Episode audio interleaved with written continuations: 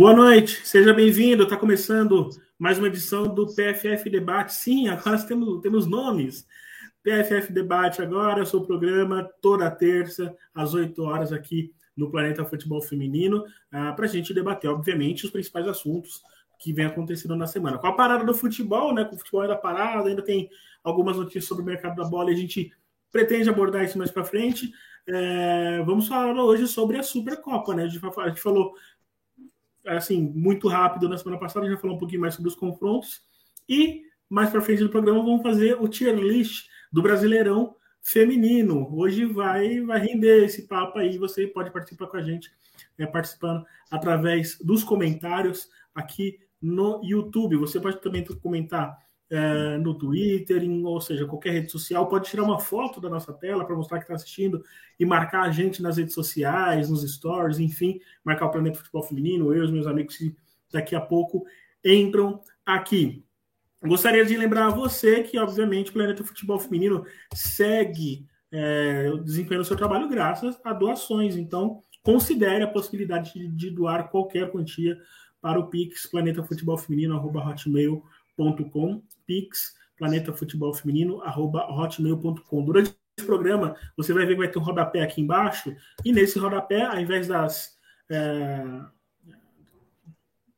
das orientações né, de como participar, se inscrever e tudo mais, tem aí também o nome das pessoas que já apoiaram para a gente também, alguma forma que a gente teve de retribuir aí o carinho de quem já apoiou, ajudou a gente até aqui, tá bom? E se você quiser considere também essa possibilidade. Essa semana teremos episódio novo do Conexão, então fiquem ligados em nossas redes sociais. O, programa, o, o podcast Planeta Futebol Feminino volta na semana que vem, no, na, é, no dia 4, né, sexta-feira, o episódio comigo, Helene Trevisan e Mari Pereira. Uh, isso na Central 3, mas também em todos os agregadores digitais.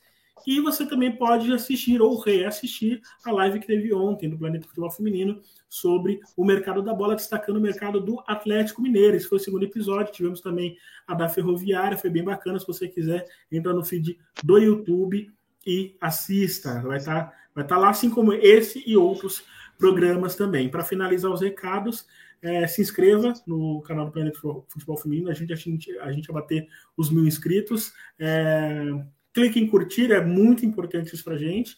E, se possível, divulgue, comente pessoal. Chama agora o pessoal lá no seu grupo de WhatsApp, enfim, grupo de Telegram. Chama todo mundo e venha participar com a gente. E, claro, não se esqueça, temos o Telegram também. Eu vou deixar o link daqui a pouco aqui nos comentários. Recados dados, vou chamar os meus amigos para dar boa noite, começando por Amanda Viana, boa noite, Amanda. Tudo bem? Seu primeiro destaque.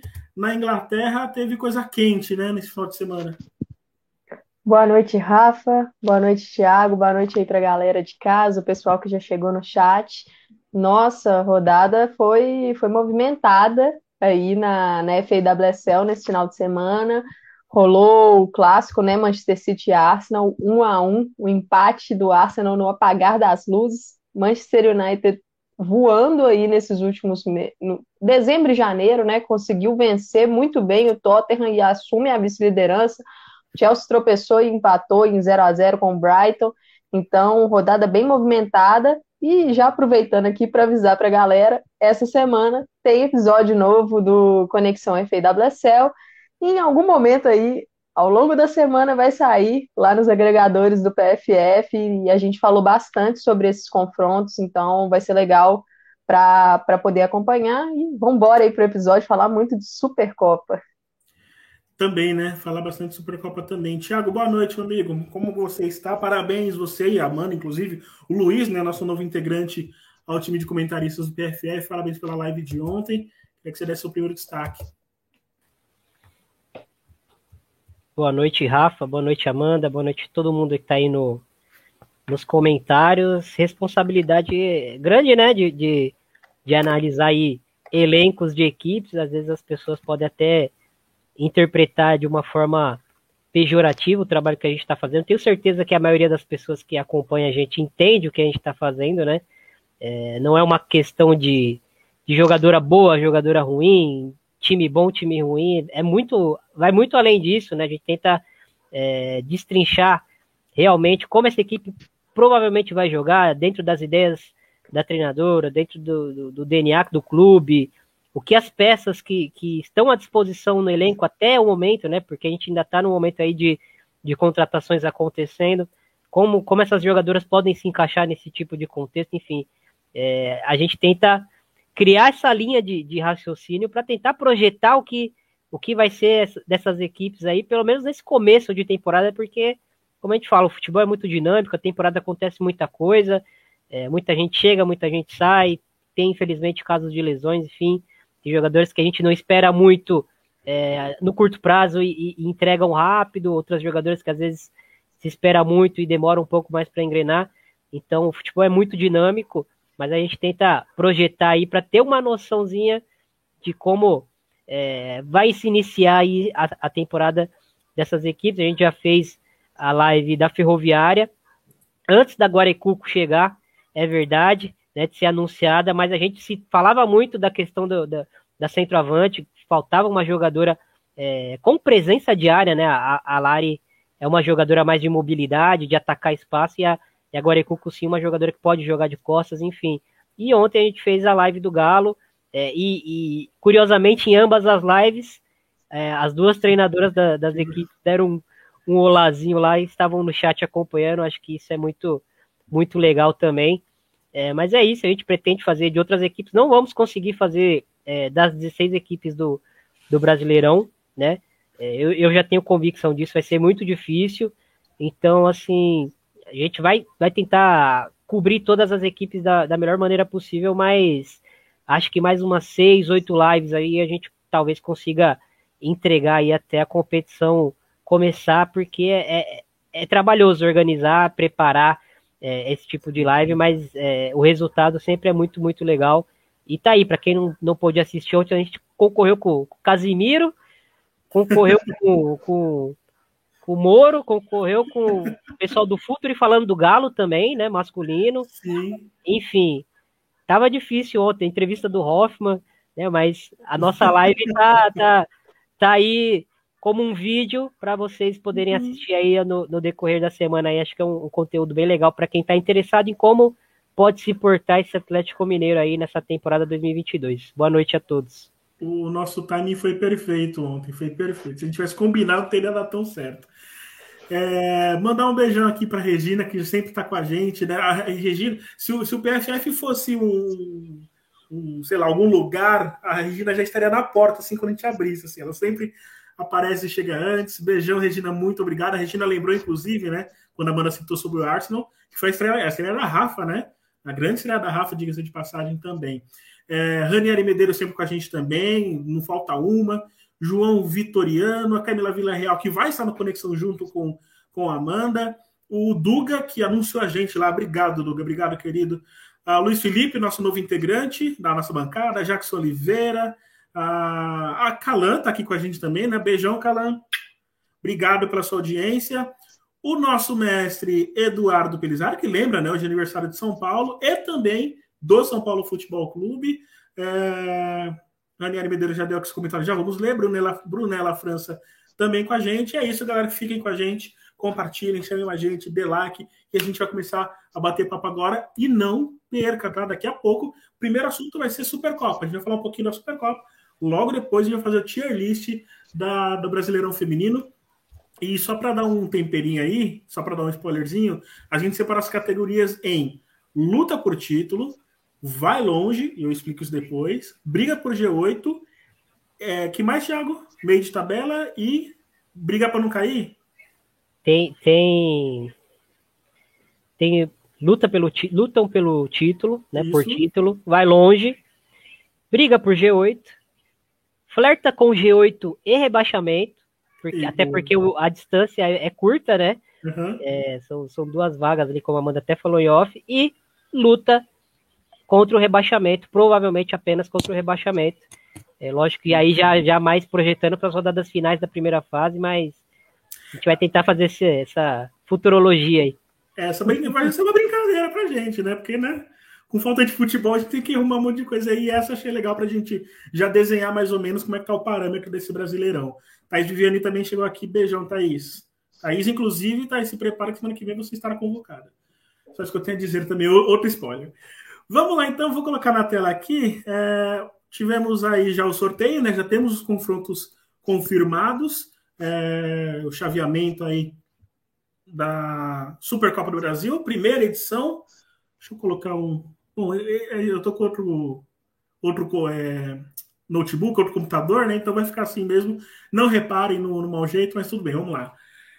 É, a, a Supercopa do Brasil começa na, no dia 6 e terá, né? É, será somente o mato, um jogo apenas. Uh, dia 9, a semifinal. E dia 13 é a final, é isso, né? Isso. Dia 13 é a final. Os locais ainda não foram definidos, muito menos os horários. E aí eu já queria até dar um puxão de orelha aqui, queria contar com a participação de vocês para isso. É, a gente tem um problema muito sério com esse negócio de, de colocar, de é, com, com a maior antecipa, antecipação possível, dar datas, né? É assim com o Brasileirão, a gente está aguardando aí na tabela do Brasileirão. Fizeram uma tabela básica e bota básica nisso, né? Onde não colocaram o nome dos times nem nada. É, enfim, e a Supercopa, uma semana faltando para iniciar a Supercopa, a gente não sabe ainda, só, só tem as datas. É, é uma falha que, o, que a CBF ainda tem, é, por mais que possa se explicar, né, Amanda? Ainda é uma falha que tem, se você quiser, já pode também encaminhar seu comentário sobre os confrontos que mais chamam atenção e tudo mais. Isso é um problema, né? Porque é um problema para planejamento e tal. Nós sabemos os mandantes, né? Os times que estão aí acima, Grêmio, Corinthians, Flamengo Internacional, serão os mandantes dos confrontos. Mas não temos informações além disso, e isso é complicado para preparo, para organização, para a galera que vai cobrir né? Você não saber aí como é que é o esquema, como é que você se planeja para cobrir a competição. Isso é um problema grande. E outra coisa que a gente ainda não tem também é a questão da transmissão, né? como, esses jogos, como esses jogos vão pegar para a gente, público, que assiste. Mas, para falar rapidamente aí sobre esses confrontos, né? Pode saltar os olhos, o clássico paulista, Palmeiras Corinthians, acho que, que vai ser aí a grande dessa temporada. A Supercopa é, é complicado porque é a primeira competição do ano. E assim os elencos não estão totalmente completos, as jogadoras começaram a treinar há pouco tempo, é, temos a questão da Covid, então são, são muitos elementos aí que, que fazem com que os jogos acabem ficando um pouco parelhos, né? Tem muita questão de entrosamento, a gente sabe que tem elenco de time que muda muito, por exemplo, do Corinthians a gente sabe que não é um elenco que, que muda muito, é um elenco que mantém a sua base, perdeu algumas peças, mas chegaram outras pontuais, mas o grosso do elenco ficou ali. Mas tem outras equipes, tipo o Flamengo, que está com um, um, elenco bem mexido, né? Com contratações, muitas saídas um treinador novo. Então, isso tudo vai entrando aí no bolo para a gente analisar os confrontos. Como eu falei, acho que esse Corinthians e Palmeiras chega aí como o grande primeiro confronto, né? Pelo peso da rivalidade, de serem equipes aí que, que se enfrentaram na final do, do Campeonato Brasileiro, tem a volta da Bia Zanerato, eu acho que todo mundo está aí nessa expectativa. O início do trabalho né, do Flamengo, desculpa, do Palmeiras com o Hoffman, porque o Hoffman chega no final de 2021, mas muito pouco tempo. Agora ele vai conseguir colocar, começar a colocar o DNA dele, trabalhar ali as peças, então acho que vai ser um, um confronto muito interessante. É, esse confronto entre Internacional e Real Brasília, acho que vai ser interessante também. O Real fez um, um mercado bem recheado, né? É um, é um dos elencos, talvez, dos mais recheados que nós temos aí para a temporada, principalmente dessas equipes que estão fora desse eixo de, de São Paulo, né? E o Internacional traz também alguns nomes interessantes, consegue é, trazer jogadoras que possam fazer uma parceria ali com a Fabi Simões, que eu acho que, que isso é algo importante, né? Temporada passada, a gente via a Fabi ficando basicamente assim como a peça para decidir o jogo do Internacional e às vezes não tinha muito ali uma ligação para trabalhar tal. Então agora traz, por exemplo, uma Duda que vem do Cruzeiro, que é um nome interessantíssimo para mim, a Lele que vem do Havaí Kinderman, é uma jogadora experiente, interessante também. Tem a questão da Milene, né? Como vai voltar de lesão, como e quando, né? Vai voltar de lesão. A própria Mileninha, uma jovem muito talentosa. Então, estou curiosa para esse confronto. E o lado de lá, né, o Internacional e Real Brasília, que cruza com o vencedor de Corinthians e Palmeiras.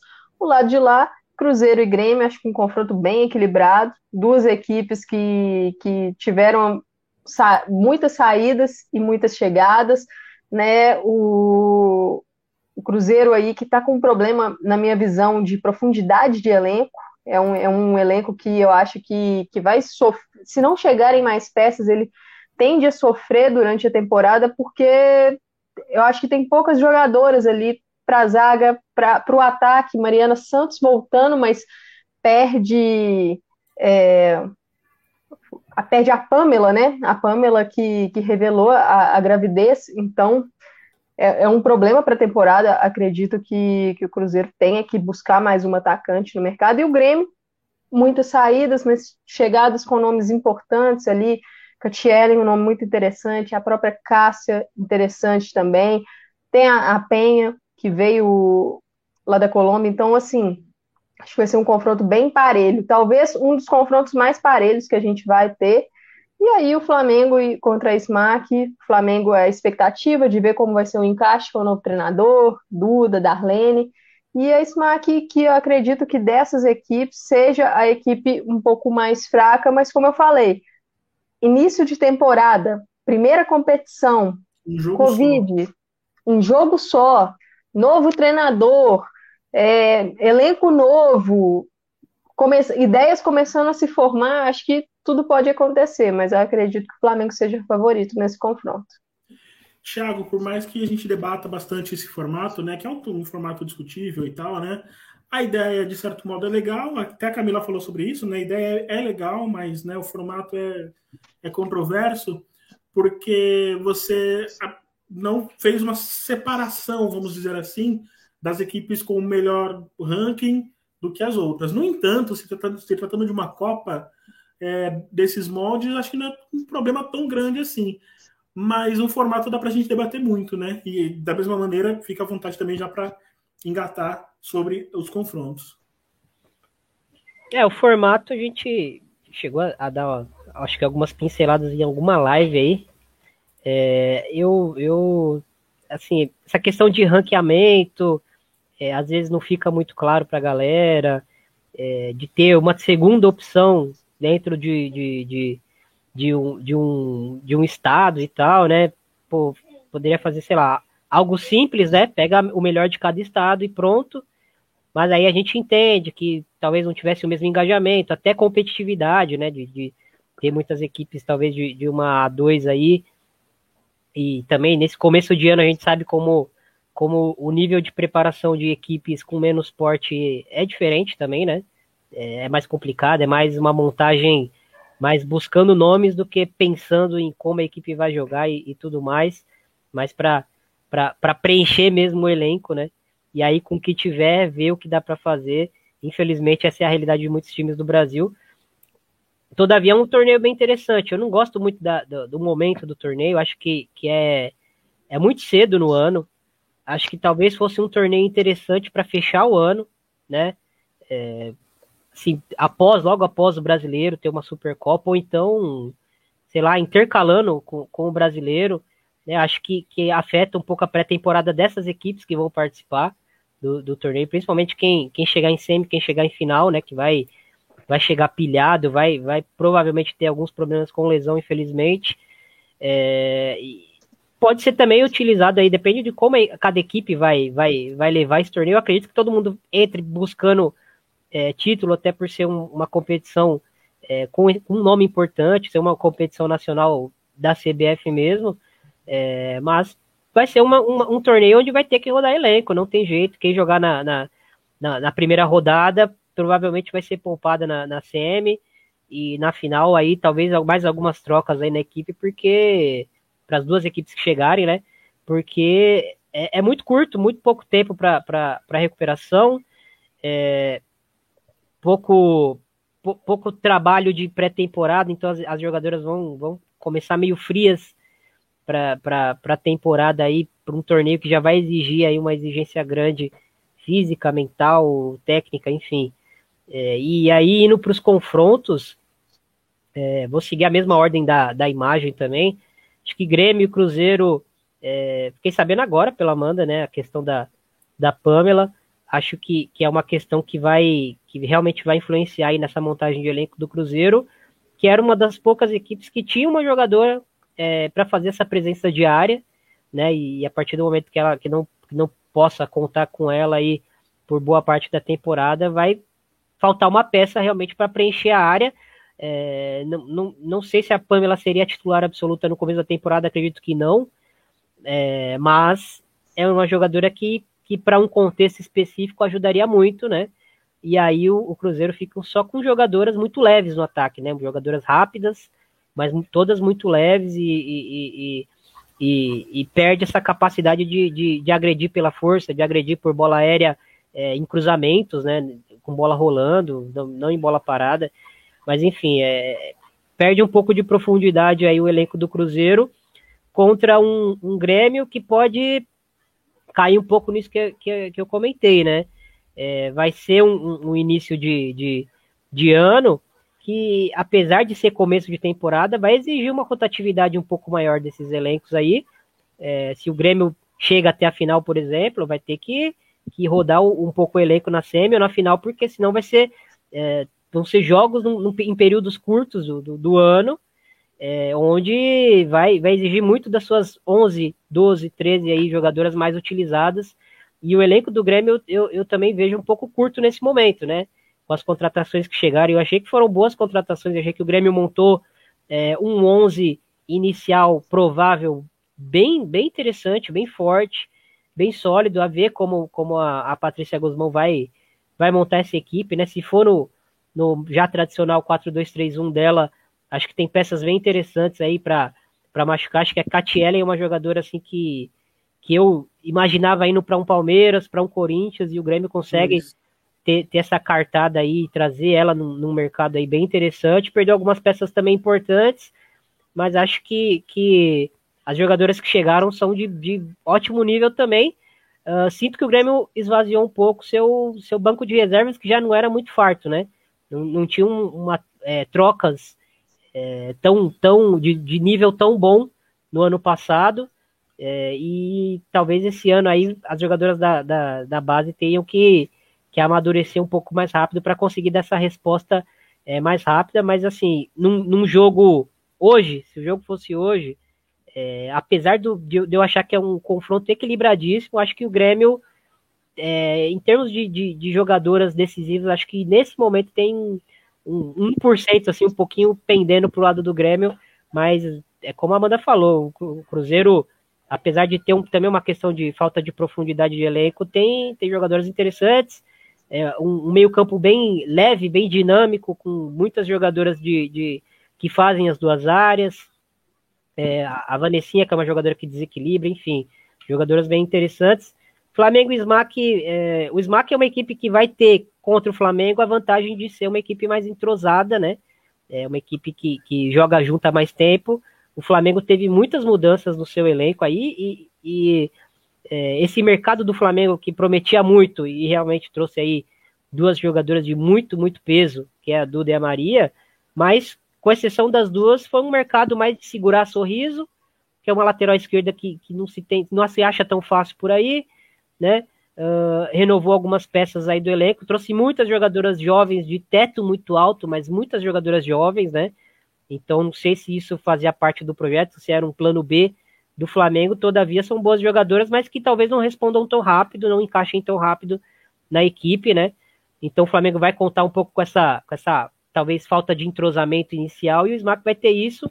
E aí, num contexto de 90 minutos, é, pode sim acontecer uma surpresa. Acho difícil, mas pode sim acontecer uma surpresa, até porque o, a Smack tem, tem boas jogadoras, tem a Loura Campanema, enfim, tem, perdeu infelizmente a Cássia aí para para Libertadores, para o Havaí, e agora ela foi para o Grêmio. Era uma peça importante dessa equipe, mas tem a Silvani, enfim, tem jogadoras interessantes pra, aí para conseguir surpreender, para conseguir fazer um bom jogo contra o Flamengo, como a Smack fez contra o próprio Red Bull Bragantino na, na, na A2 mostrou muita força, mostrou muita personalidade nos dois jogos. Enfim, Corinthians e Palmeiras acho que, que são duas equipes que, que, que independente, se não se confrontassem, seriam favoritas né, no, nos seus chaveamentos contra qualquer uma dessas outras equipes.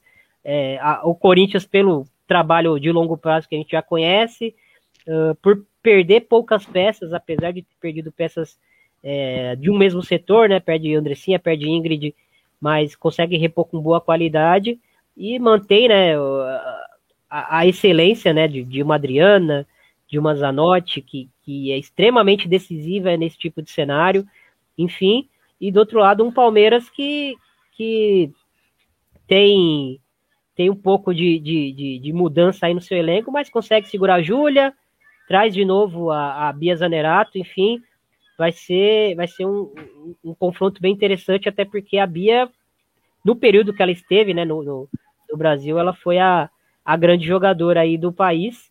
E para fechar é, esse Inter e, e, Real Brasília, que vai ser um jogo bem perigoso pro, pro, pro Internacional também. Uma né? Acho de banana danada. Muito, muito. O, o Real Brasília tá com seu elenco montado há mais tempo e trouxe peças pontuais e muito, muito boas. Adriana Nenê, Maria Dias, são peças que, que se encaixam muito, muito bem para uma equipe que a gente acredita que vai mais reagir do que, do que propor jogo. Né? E o Adilson sabe trabalhar muito bem nesse tipo de, de cenário, tem boas zagueiras, tem um meio-campo interessante, uh, com jogadores que, que conseguem pifar muita bola em profundidade para jogadoras perigosas. Tem uma Nenê que, que fez uma temporada muito, muito boa pelo Minas Brasília, que ainda assim caiu. Enfim, foi, um, foi uma janela bem interessante de uma equipe que já estava mais preparada há mais tempo, né? O Real Brasília. E, e, o Inter, assim, perde algumas peças de velocidade, né? Uma Xaxá, uma, uma Wendy Carvalho. Chegam aí jogadoras é, de mais de bola no pé, de tabelas mais curtas, né? De progredir mais de forma mais curta, não de sprints muito longos. Quero ver como que essas jogadoras que chegaram vão se encaixar na, na questão de, de pressão pós-perda aí, que o, o Maurício Sagado gosta tanto de, de, executar, porque são jogadores diferentes, de mais bola no pé, né? De mais trabalhar essa bola com mais qualidade, fazer a bola rodar, não, não correr tanto com a bola. Sim. Enfim, é um confronto bem, bem perigoso aí pro, pro Inter, que também é uma equipe que teve algumas mudanças que vai carecer um pouco mais de entrosamento. Interessante você falar isso, e dois pontos que eu queria destacar, né? Thiago caiu. Thiago caiu, simplesmente caiu. Mas enfim, dois pontos que eu quero. Voltou. dois pontos que eu queria destacar nisso. Um, é, a gente falou dos outros confrontos, né? Vale lembrar que por ser início de temporada e um jogo só, eu acho que muitos desses jogos aí. Acho que o Flamengo, obviamente, é favorito, mas não é tão favorito se fosse um jogo no meio de temporada, por exemplo. Uh, o, o, Grêmio também, né? A gente falou do Grêmio agora há pouco, enfim. Mas a casca de banana mesmo, na minha opinião, eu concordo plenamente com você, é o Inter contra o Real Brasília. Obviamente o Inter é favorito, mas o Real Brasília já vem de uma temporada boa, né? De um time que se manteve na primeira divisão, que mostrou excelentes peças individuais, é, teve um impacto coletivo também, né? Na equipe, enfim. Então, assim, concordo plenamente com você no que se refere à, à maior casca de banana aí, né? nessas características que eu falei, cara, eu honestamente não consigo apontar um favorito. Eu, honesta, é, muitos favoritos. Você consegue apontar. É, é, como se diz? É, é, você consegue apontar favoritos, mas não consegue cravar, né? É isso que eu queria dizer. Você não consegue cravar. E só para a gente encerrar, eu vou passar a palavra para a Amanda também, que ela vai querer falar alguma coisa. Eu queria destacar o que o Luiz colocou aqui. Era exatamente isso. Era isso, né? Eu vi isso aqui. E eu concordo plenamente com o que o Luiz disse, e Luiz, pode ter certeza que é uma coisa que a gente avalia muito aqui também. É, o que me preocupa nessa Supercopa do Brasil é a grande possibilidade de da gente tomar é, é, pegar atuações individuais, né, pegar recortes de um jogo e colocar esse copia cola para a temporada, né, achando que isso isso pode até atrapalhar o andamento da equipe, né, dependendo da, da, da forma que acontece uma eventual derrota ou da forma que a reper, repercute essa derrota, né, isso pode refletir numa equipe e seria injusto, né, a gente pegar esse recorte apenas de um torneio com essas características e determinar que essa equipe vai ser o problema, né, Amanda?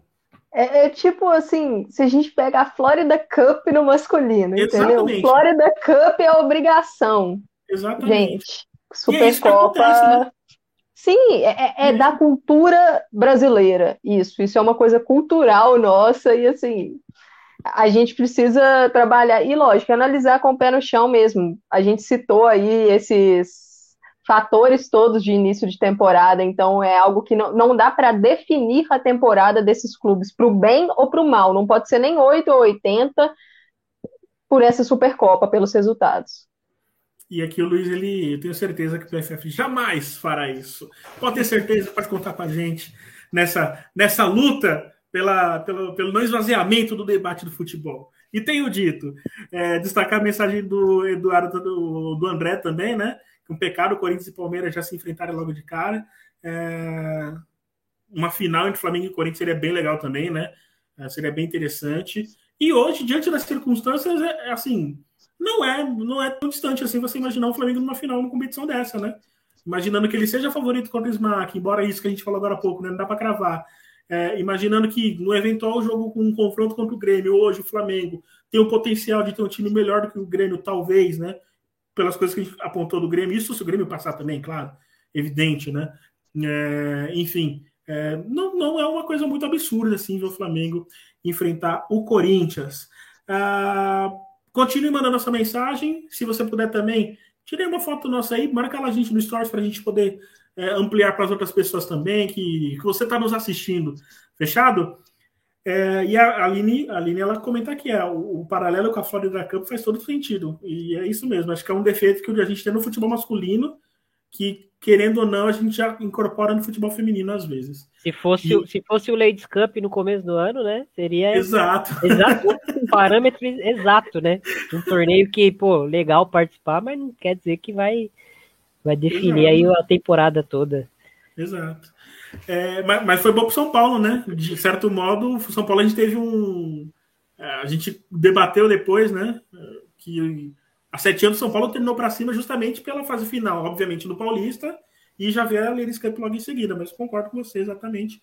Isso. No, Ladies Cup que ninguém, ninguém jogou para perder, né?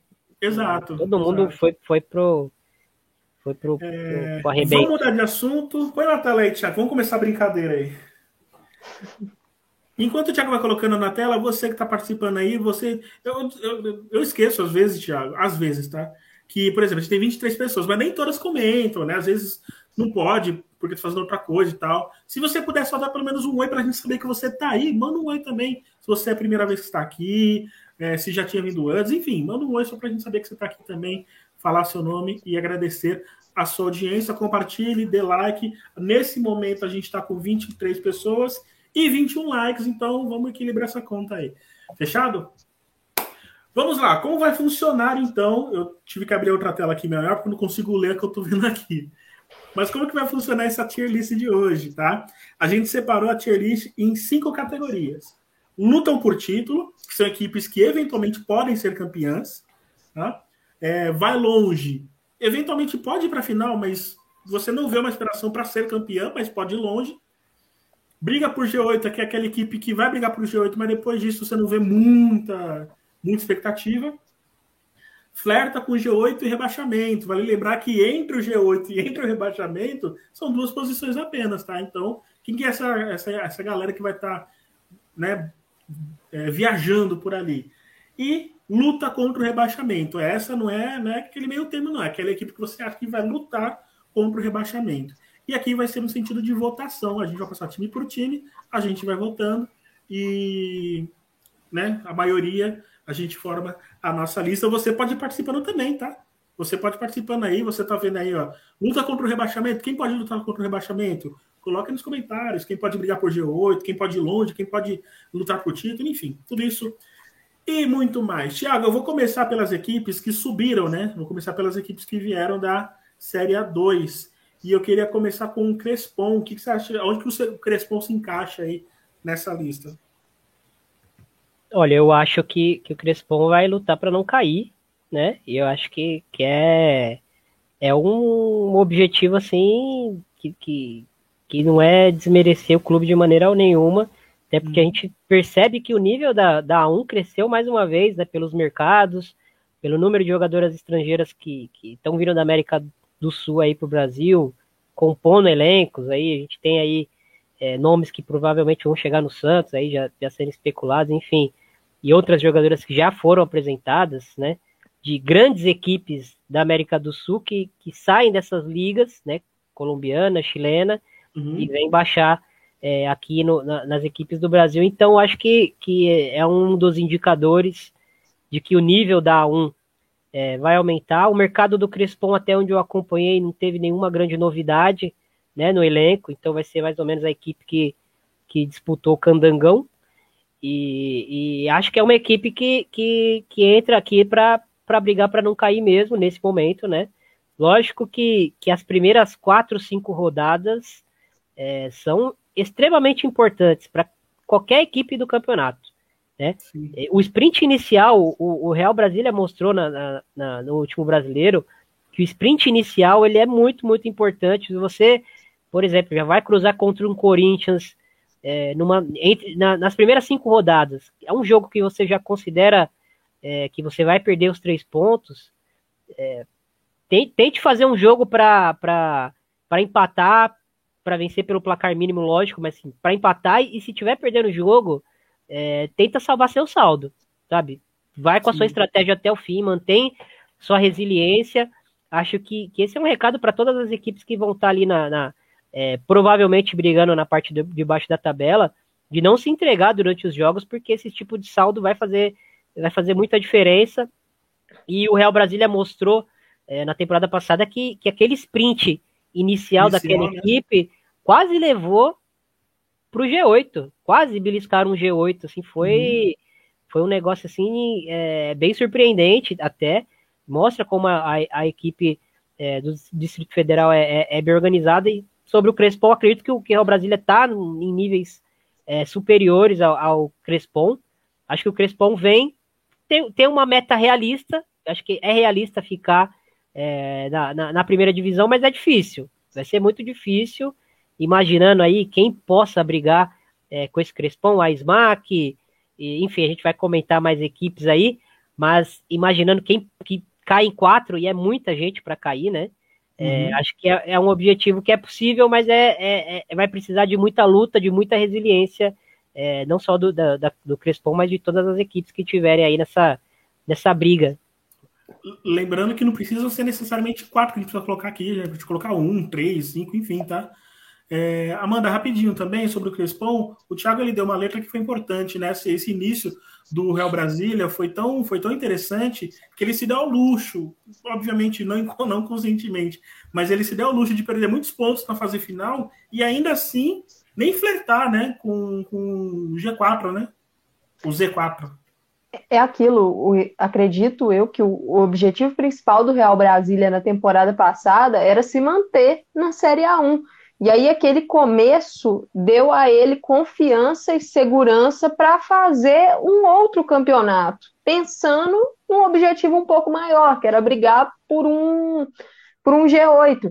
Mas aí é aquilo, né? Deixa todo mundo mais tranquilo, tranquilo para não, não fica aquela pressão, porque a gente sabe que essa briga por rebaixamento é uma pressão nas costas muito grande, as coisas vão dando errado, e aí é como Maria movediça, fica difícil de sair lá de baixo.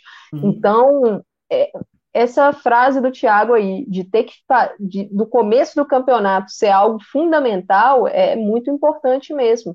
Porque rolou até aquela dúvida, né? Se esse ano iam cair dois ou se iam cair quatro. Exato. E aí, caindo quatro, fica uma briga mesmo muito complicada. E, sobre o Crespon, você acha que entra em que parte nessa, nessa lista? Eu concordo com o Thiago. Eu acho que, que entra sim para na luta aí para não para pelo rebaixamento mesmo, vai lutar o campeonato inteiro para tentar ficar de fora do G, Z4, né, no caso. Beleza. Então, Thiago, coloca você que está controlando aí, coloca aí por gentileza. É, Vamos agora para o SMAC do Pará. O SMAC ele tem um histórico recente aí de bons resultados, né? não só no ano passado, mas flertando ali também, sempre com classificação para a Série A1, finalmente chegou. Mas enfim, queria saber, é, Thiago, o que, que o SMAC aí pode nos oferecer nessa lista aí. A SMAC. É, a SMAC, é bem lembrado, gente. Eu vou sempre concordar. Eu, eu, vou sempre errar isso, não vou errar mais. A SMAC, tem razão. Thiago. A, a SMAC mostrou é, na A2 uma equipe é, que, que, conseguiu competir contra Bragantino, mostrou é, boas sensações em jogos grandes da A2, né, jogos com, contra equipes que subiram ou que estavam cotadas para subir. É, então é uma equipe que, que, que merece respeito, acho que, que vai entrar no mesmo bolo aí do, do, do Crespon, mas, na minha opinião, lógico, né?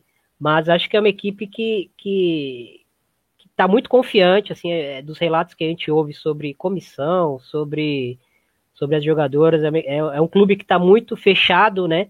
Em se manter na 1, a gente ouve muito sobre isso, lógico. Ninguém tá fechado para cair, né? Mas a gente sente que assim existe uma, uma, uma vibe positiva ali. É, aí já aprofundando um pouco mais é, nesse elenco, tem aí jogadoras interessantes, talvez o que possa é, pesar contra a SMAC seja a falta é, de experiência na A1, né? Acho que, que possa pesar, é porque assim, é, vai ser jogo duro atrás de jogo duro, não tem, não tem muito é, o que fazer, tem as questões da, da, das viagens também, que, que é um clube que está um pouco mais deslocado em termos de, de viagem, assim, do, do do, do eixo e, e, e de outros adversários aí, então pode rolar um desgaste nesse sentido também. É, mas assim, vai ser, vai ser complicado, vai ser difícil, é possível, mas eu coloco a, a SMAC também nessa, nessa luta contra o rebaixamento é, de início, mas é, imaginando que tanto Crespon quanto o SMAC irão fazer alguns jogos bem duros aí contra equipes que, que brigam por G8 principalmente. Acho que vai, teremos bons jogos contra, com essas equipes participando aí. Eu acho que essas quatro equipes que subiram, principalmente o Crespo e a SMAC, que são as equipes, vamos dizer assim, fora do eixo, né? É, essas equipes elas vão, entrar, elas vão chegar com mais estofo do que as que chegaram na temporada passada. Me passa essa impressão. Amanda, é, me perguntar sobre o SMAC, mas além do SMAC, tem mais um outro time também que você coloca nessa, nessa lista? E aí, se o Thiago concordar, a gente já encerra essa, fecha essa lista já. Eu colocaria o Havaí aí também, porque uhum muita, um elenco praticamente novo, desmontou Exato. mesmo o elenco, então é, é, um projeto que, que passou por suas mudanças, né? A gente não sabia se o time ia realmente continuar, o Havaí agora assumindo.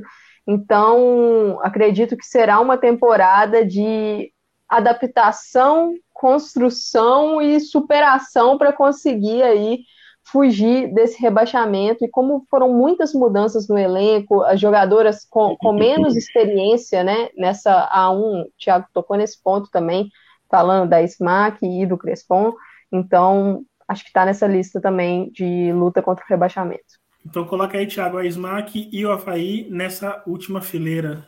Vamos para a fileira da galera que briga entre o G8 e briga entre uh, o Z4. Se me permite, até vou sugerir já o começo. Embora o São José tenha terminado muito bem a temporada passada, né? Uh, com, com o, o Gil disse, né? Que inclusive a gente queria mandar um abraço aqui para ele também, que está passando por um novo desafio em relação à saúde dele. A gente espera que ele se recupere logo e volte a treinar, né? Ele que deu aí um fôlego legal para o São José no final da temporada. Acho ainda que o São José é, fica nessa fileira. Queria saber a opinião do Thiago também, novamente. Guilherme, é, um abração para você e se recupera logo aí, meu amigo. É isso aí, estamos torcendo aí pela, por, por mais essa vitória aí do, do, do Guildice. É, e assim, indo para o campo, né? Assim, infelizmente, talvez esse fator também tenha algum peso aí na, na, na temporada do, do, do São José, talvez positivo até, né, em termos de desempenho dentro de campo, lógico, né, não, não descartando aí é, que possa ser negativo, mas enfim, não, não, cabe a mim também ficar adentrando nesse tipo de, de, de, assunto, mas acho assim, o São José, pelo como terminou o ano, é, mostrou é, uma equipe que, que é muito perigosa, principalmente contra-atacando, né, é, redescobriu aí uma Larissa Vasconcelos que no Napoli era volante, Sim. chega no, no, no, no, no São José, é, vira uma ponta ali de, de muita força, de muita velocidade, uma jogadora é, muito agressiva, né? Difícil de, de parar ela é, em sprints muito longos. Então, a vitória que, que veio do Atlético também, né? Que foi, né? Voltou veio do Atlético e tem jogado mais avançado, inclusive. A, a Vitória uma... Calhau virou uma, uma, uma, primeira volante ali na frente da, da, da defesa, enfim. É, é, uma equipe que, que mostrou que para o cenário provável que o São José vai enfrentar, que vai ser uma equipe que provavelmente vai contra-atacar muito mais do que propor jogo, é, tem jogadoras perigosas para isso, né? Tem a Verena, que é uma, uma centroavante bem veloz também, costuma guardar os seus gols. É, acho que o elenco do São José teve a chegada importantíssima da Poliana, né? A gente pode é, debater a Poliana a nível de seleção brasileira hoje, né? Historicamente, acho que não, não tem muito debate. Hoje a gente pode debater, mas assim, para o São José é um, é um baita reforço, é um reforço, é, é uma jogadora que chega e, e ela, ela traz, é, além da qualidade é, dela, né? É uma jogadora que tem estatura, tem físico, tem história no clube, é vitoriosa, enfim, ela, ela muda o ambiente do, do vestiário, né? E, e pode sim agregar muito é, para esse São José. E, e, acho que o São José fica ali nesse, nessa realmente nessa briga aí de é, pode ser a última equipe a cair, mas pode também surpreender e beliscar um, um, um G8 aí. Acho que, que é, é, mais ou menos onde, onde o São José é, fica. Eu acho que o Havaí também está um pouco nisso, mas eu, eu acredito que, o, que o, por essa mudança brusca de, de, de, de muitas jogadoras diferentes, mas assim, eu, eu, eu vi chegando jogadoras interessantes também no, no Havaí, é uma equipe, é, é um clube que conhece a, a competição, né? Tem, tem jogadoras aí é, de qualidade, Camila que, que, que tá chegando para o meio campo, a Cimeia que, que fica no clube, enfim, trouxe uma goleira é, que estava no, no, no, futebol chileno, brasileira que estava no futebol chileno, então, assim, tem jogadoras interessantes aí, não é um time que que, que, que, que não sabe jogar competição, que vai entrar e vai, e vai entregar os pontos. É muito difícil jogar em caçador, né? É, então, assim, você, Rafa, pode dar o voto de Minerva aí sobre o Havaí, mas eu, eu colocaria ele num, num, patamar um pouquinho acima aqui, né? Numa casinha para cima, junto com, com o São José nesse momento, e aí a gente vai discutindo as outras equipes. Eu já vou passar para Amanda, mas eu concordo com você nesse sentido. Na verdade, assim, eu, eu estou propenso a colocar o, o, o Havaí na última fileira, mas eu entendo que o triunfo que o Kinderman tem é justamente jogar em casa, dependente do time que tem. E querendo ou não, sobraram, sobraram não, ficaram algumas atletas, chegaram outras também, que são importantes. Então eu acho que ele deve estar na penúltima fileira também, é, junto com o São José, que a gente citou, e, na minha modesta opinião, o Grêmio, que embora o Grêmio tenha chance sim de se classificar, é, eu acho que é uma equipe que está enfraquecida, é, obviamente, né, na minha opinião, vocês vão comentar bastante isso. Está enfraquecida em relação à temporada passada, tem um desgaste ali relacionado, em, é, relacionado à permanência da, da, da Patrícia Guzmão. Eu acho que isso pode influenciar também. Então, na minha opinião, esses três estariam aí nessa fileira. Amanda, falando dessa fileira aí de quem pode trafegar ali né, entre o G8 e entre o Z4, é, quem que você acha que, dessa lista aí que pode estar? Rafa, eu acho que é importante frisar também que essa análise a gente faz com o que a gente tem de elenco até o momento. Né? Exato, é uma temporada exato. que as equipes ainda não fecharam o elenco. É uma temporada longa e que tem alguns fatores aí. Nós temos uma Copa América então, é uma competição que pode valorizar algumas atletas que podem sair no meio do campeonato. Nós temos uma janela do meio do ano que podem chegar nomes, porque no meio do ano vai faltar um ano para a Copa de 2023. Então, talvez algumas jogadoras brasileiras queiram voltar para o país, não sei. Então, assim, a gente analisa pelo, pelo hoje, pelo que o elenco das equipes está hoje. É, sobre o São José, concordo, colocaria ali. Entendi muito o ponto do, do Kinderman, eu acho que essa, esse fator casa realmente vale. É, o Grêmio, eu não acho, eu não colocaria o Grêmio aí. Eu acho que o Grêmio tem. O Grêmio briga para G8 e, dependendo do encaixe, eu acho que o Grêmio pode, quem sabe, brigar por uma semifinal. Mas hoje, pela questão técnica e pelo empate, eu colocaria ele uma casinha acima. Nessa, nessa, porque assim, essa coluna aí de briga para G8 e rebaixamento é muito aquela coisa de ficar naquela, naquelas duas vaguinhas de ou vai para lá ou vai para cá. Então, não sei. O, o Red Bull é um time que me preocupa um pouco pela questão do elenco. Não, não sei como, como esse elenco vai reagir a, uma, a um. E é um trabalho novo, um traba chegou a Rosana agora. Então, acho que vai ter uma questão também de adaptação. Eu, eu não sei, eu estou em dúvida com o Red Bull se, se eu colocaria ele aí ou se eu colocaria na briga pelo, pelo G8. É, o Real Brasília é um time que montou um elenco bom. Eu, eu tô em dúvida entre essas duas equipes aí, mas eu acho que eu colocaria na casinha de cima. E eu vou aumentar para você, tá? Eu em dúvida, na mesma dúvida que você tem em relação ao Red Bull, eu também tenho, Real Brasília e Cruzeiro.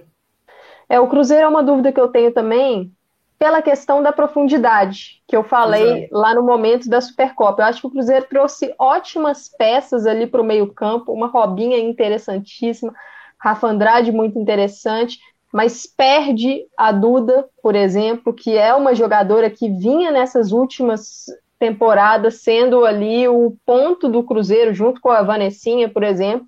Vai ter uma Mariana Santos, que saiu no final do ano de empréstimo, mas é, a questão da profundidade é algo preocupante, né? É, então quer dizer que o, o Thiago que vai dar a volta de Minerva em relação ao Cruzeiro e falar um pouquinho também sobre o Cruzeiro, Red Bull Real. Bom, vamos lá. É, Grêmio, eu colocaria na briga pelo G8, mas eu entendo, eu entendo ele aqui nessa faixa um pouco abaixo pelo elenco que hoje eu considero um pouco curto, né? Uhum. É um banco de reservas que talvez a gente não saiba se vai conseguir responder em todas as, as, as posições possíveis. Mas acho que o 11 é, do, do Grêmio é muito, muito forte. 11, 12, 13, ele é, é muito forte e é, é 11 para com certeza é, brigar na, na, do meio para cima da tabela. Então eu, então, eu colocaria. Aí. Tá, eu colocaria na, na briga por G8. Uh, Red Bull, acho que, assim, Teve a Maiara, que, que é uma volante muito jovem que veio do Grêmio pro Red Bull. É, ela se, meio que se anunciou, né? Deu, deu a letra de que ia pro Red Bull. O Red Bull ainda não anunciou ninguém. Uh, mas acho que é uma equipe que vai ficar entre G8 e entre rebaixamento. Uhum. É, não vejo. O, eu vejo o Red Bull assim, uma equipe muito organizada, tem uma estrutura é, fantástica. Né? Até de mercado, até de análise de mercado também, né? Eu acho muito legal a maneira como tanto no masculino, acho que é uma cultura do clube, né? Me parece. Não, e, é... Enfim, é, essa questão de inteligência, o, o Red Bull é, é outro patamar. Gostem ou não, né? De, de, de, de da história do, do clube, enfim, do histórico, toda essa questão é de como o Red Bull é, chegou no Brasil é, como o Red Bull Bragantino, mas é, internamente é, é, é, muito organizada e sabe muito bem o que, que é o clube, né? Uh, mas ainda assim, acho que é um elenco muito jovem, é um elenco que, que na A2, é, apesar de, de ter sido campeão, campeãs aí com, com, com méritos, né? Acho que o Galo era um pouco, foi um pouco superior na competição toda, na final uhum. acho que foi até melhor, mas aí tinha uma Carol que, que, que pegou muito, tinha, tinha, teve jogadoras que, que foram importantes também defensivamente, aí teve um pouco de sorte também, mas tudo isso faz parte do futebol né? Não, não, nunca vamos desmerecer aqui o título da, da, da A2 do Red Bull, mas acho que é um elenco que mostrou uh, que, que em jogos duros pode ter alguma, alguma dificuldade. Foi surpreendido pelo São José na Copa Paulista, e para mim o Red Bull é uma equipe com um elenco naquele momento superior ao do, Red, do, do, do São José, né? Lógico que aí tem o contexto da troca de treinador, a Rosana, que, que com certeza o, o Bragantino tá no, no mercado buscando jogadoras, a gente sabe que tá, não chegou ninguém ainda oficialmente, mas a gente sabe que tá, além da Maiara, mas a gente sabe que tá. Enfim, eu colocaria nesse momento é, o Red Bull aqui, nesse, nesse flerte entre rebaixamento e G8, até porque estamos, estamos um pouco no escuro, né? Não sabemos é, quem vai chegar, né? A mais para compor esse elenco. Todavia, é um elenco jovem, treinadora nova, uh, vai, vai ter algumas dificuldades aí. Lógico que num elenco jovem, um ano a mais de trabalho, é, já, já muda bastante coisa, as jogadoras ficam mais experientes, né? Uhum. É, muitas jogadoras sobem de patamar ao mesmo tempo, então isso pode dar um, um upgrade na equipe, mas todavia eu arriscaria colocar aqui. Acho que o Real Brasília passou da fase, é, não de não se preocupar com o rebaixamento, acho que vai se preocupar sim com o rebaixamento, mas acho que é uma equipe que pensa muito mais em G8, de uma forma bem sólida, bem consolidada, uh, do que em, em não brigar por G8. Então eu acho que o, que o Real Brasília entrando ou não nesse G8 até o fim da primeira fase, acho que ele entra forte para brigar por essa vaga. Então eu colocaria o, o, o, Real Brasília nessa briga por G8 aqui na, ao lado do, do Grêmio nesse momento. É, aí não, sei como que vocês estão vendo aí o Real Brasília. É, eu, eu acho que eu acompanho a questão do elenco mais recheado, eu acho que pode fazer muita diferença nisso daí, Exato. porque uma, uma competição muito dura, às vezes, né, a gente tendo, tipo assim, jogos com pouco tempo de descanso, então conseguir rodar um pouco mais esse elenco pode ser um diferencial para o Real Brasília. E, e, o Jackson até ele destacou aqui, né, que obviamente chegou a falar da SMAC e tal, é, a SMAC, por exemplo, vai sofrer muito com viagens, né, vai sofrer bastante com viagens, o Brasília nem tanto, mas eu acho que o Brasília, até nos confrontos diretos com essas equipes que podem brigar com a parte de baixo da tabela, leva essa vantagem. Né? Então, concordo com o Thiago nisso. A minha dúvida agora é o Cruzeiro, Thiago. Amanda, perdão, o Cruzeiro. É... Eu vejo um time com que terminou com a setinha para baixo na temporada passada, muito para baixo, né? embora tenha ido para a final e tudo, a final do Mineiro e tudo mais. Mas me parece que foi uma uma contratação boa em que pese ah, o, o, o, tamanho do elenco, né? O Rodrigo Campos é um treinador muito bom. É um cara que, que conhece de A1. Então, eu acho que é um trunfo do Cruzeiro o treinador. Eu acho que ele pode tirar mais do que esse elenco pode chegar, entendeu? Ele pode tirar um, um teto mais alto. Mas essa questão da profundidade de elenco, ela preocupa porque nós temos lesões, nós temos Covid nessa temporada, são muitos jogos. Então, isso, numa briga tão dura ali para rebaixamento, para G8, isso pode fazer diferença, porque é, é muito time naquele bolo. Entendeu? Eu, eu acho que e, e, assim, foram, foram chegadas para um setor muito importante, né? O setor ali do meio-campo, o Cruzeiro perdeu peças ali, então meio que vai ter que reformular aquele setor. Eu tendo a colocar o Cruzeiro nessa, nessa coluna aí mais, mais fluida de G8 ou rebaixamento. E lembrando que na edição passada, umas duas ou três rodadas antes, a gente tinha times que realmente poderiam ser rebaixados ou alcançar essa pontuação de, de G8. Então, realmente é uma zona fluida mesmo. Eu, eu acho que eu colocaria o Cruzeiro nessa situação aí. Lógico, esperando ver se virão mais contratações, né? Para dar uma recheada nesse elenco. A gente vai ficar explicando aqui o tempo inteiro e a gente tem que explicar, tem que salientar isso, né? Mas não tenho, não tenho dúvida que alguém vai tirar esse print. É natural. vai tirar o print, vai guardar. E quando der errado aí, não, enfim. Mas eu concordo com você nessa. Eu coloco o Cruzeiro nesse patamar e já adiantando, eu coloco, e é para adiantar o debate também, eu coloco Atlético Mineiro e Santos é, por briga por G8. Tá? É... Eu tô curioso para saber o Thiago sobre o Cruzeiro. O que, que ele é, pensa. É, boa, boa, Thiago. Mas por enquanto, por enquanto, eu vou deixar esses dois aí, já vou adiantar esses dois aí também. E o Thiago já pode falar sobre o Cruzeiro, se quiser, já pode adiantar também sobre essas duas equipes. É, eu, eu chancelo é, tudo que a Amanda falou sobre o Cruzeiro. É, assim, é, chegaram jogadoras bem interessantes. O retorno da, da Mariana Santos vai ser muito importante. Sim, de novo, para uma, uma equipe que vai provavelmente trabalhar num contexto de contra-ataque. E é uma jogadora que, que nesse contexto é letal, né? Já mostrou que é letal. Tem a Vanessinha, Rita Bov, uma jogadora de um nível muito, muito bom né, a, de, a ver como ela vai ser utilizada no Santos. Ela era utilizada como uma, uma volante, né, uma interior ali, é, ao lado da Brena, mas a gente sabe que a Rita Bob, historicamente na carreira, ela é uma meia mais ofensiva, né? É, e a gente lembrar do que o, o, Rodrigo Campos fez com a Catrine quando ele passou pelo, pelo Minas Brasília e talvez aí é, tentar espelhar um pouco isso na Rita Bov, que é uma jogadora também de, de bastante talento e mais experiência, né? É, talvez seja algo interessante. Trouxe é, a Rafa Andrade, acho que é uma volante que, que poucas Carlos equipes. Soares e Robinha também. É uma, é uma volante que poucas joga, poucos clubes têm. Robinha é, pode ser muito, muito importante para esse contexto de contra-ataque também. Uh, como, como interior, né? Pelo amor de Deus, não aguento mais ver a Robinha jogando de, de ponta. A Robinha, no Minas Brasília do Rodrigo, jogou um bolão. Jogou muito. Jogando por dentro, jogou muito. por dentro. Tem a Mari Pires também, né? Chegou Sim, a ser... Um bom reforço internacional. É, e aí já não é mais uma jogadora tanto de contra-ataque para conduzir, atacar em velocidade, mas tem um passe, tem bola parada. É, enfim, é uma jogadora interessante.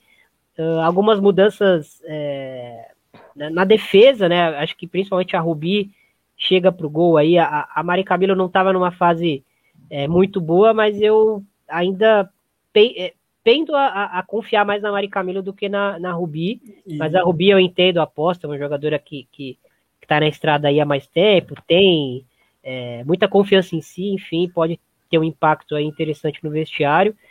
É, chegou a Nini para lateral direita, a, a pode ser um, um, reforço interessante aí também, mas acho que defensivamente, é, pelo menos dos reforços que, que, que chegaram e, e, de quem saiu, é, acho que, que o Cruzeiro talvez é, precisasse de algumas reposições melhores para conseguir passar mais confiança, né? Acho que do meio uhum. para frente é uma equipe interessante, uh, pode ser perigosa, tem armas para machucar qualquer equipe do país, é, mas a ver se em 90 minutos vai conseguir competir. Eu colocaria é, o Cruzeiro onde onde está localizado agora, aí nesse flerta tanto com o G8 quanto com, com rebaixamento. Acho que vai, vai, vai, vai, vai depender muito dessas rodadas iniciais, mas eu não cravo um Cruzeiro lutando só contra o rebaixamento pelo, pelos nomes que eu citei, pelo Rodrigo, enfim, por ser um clube que, que a gente debateu aí. Antes de falar de Cruzeiro e Santos, e aí fiquem à vontade se vocês quiserem falar de um ou de outro, eu queria salientar também que, na minha opinião, vocês podem adiantar também, já vou passar para Amanda, que o Flamengo também está na mesma fileira aí de Atlético e Santos, por exemplo. É, justamente pela incógnita. Só, somente pela incógnita mesmo, porque treinador novo, um time que perdeu muitas peças que, na minha opinião, não poderia perder nesse momento de, de reformulação do, do Flamengo, em, que pese ter ganho outras atletas bem interessantes, como é o caso da Maria, o caso da Duda, por exemplo. A Cris no São Paulo, né, que estava tendo muita chance no São Paulo e correspondendo né, bastante, é, fazendo a gente se enganar né, com aquele, ela toda baixinha, ser toda aquela potência toda no meio de campo, né, aquele cãozinho que fica é, marcando o território o tempo inteiro. Então, somente por essa dúvida mesmo, eu colocaria o Flamengo nessa, nessa fileira. Amanda, Fica à vontade para você falar ou do Cruzeiro ou do Atlético. Lembrando que já estamos a uma hora e três minutos. E assim iremos. Dar aquela acelerada. Eu, eu não sei qual é o critério que vocês vão usar para o vai longe, mas o vai longe, que é a coluna de cima, eu consideraria tipo uma semifinal para cima. Isso. Do, do campeonato brasileiro. Exato. Então, assim, a briga pelo G8 é, é, são times que meio que têm teto de quartas de final, se, se a gente for analisar ali. Eu acho que o Grêmio e o Real Brasília, como a gente já discutiu, sim. O Santos é, é um time que tá difícil saber porque o mercado ainda não, não foi totalmente revelado ali do Santos, né? Não se formou e, e é, né? Sim, e foi uma equipe que eu acho que teve problemas na, na temporada passada para poder competir em alguns duelos, acho que principalmente na parte defensiva, de equilíbrio, eu acho. Acho que o problema do Santos na temporada passada passou muito pelo equilíbrio entre os setores e o elenco. E vamos ter que ver o mercado para ver se, se, é, se, o time atacou essas lacunas, né? Essa questão do equilíbrio, de ter uma solidez um pouco maior. É um time que era tinha muitas atacantes, o meio-campo era um meio-campo que tinha muitas lacunas a zaga sofrendo também com falta de peças, mas muitas jogadoras também lesionadas tal. Então acho que isso pegou para o Santos. Acho que para o Santos sonhar com algo a mais vai depender muito disso. hoje eu colocaria também nessa briga de G8. O Flamengo é um, é um projeto que está dando um up agora, né? Trouxe nomes interessantes, mas acho que a, questão da defesa ainda é um, um, um, ponto de interrogação, como esse time vai conseguir competir ali, se vai encaixar.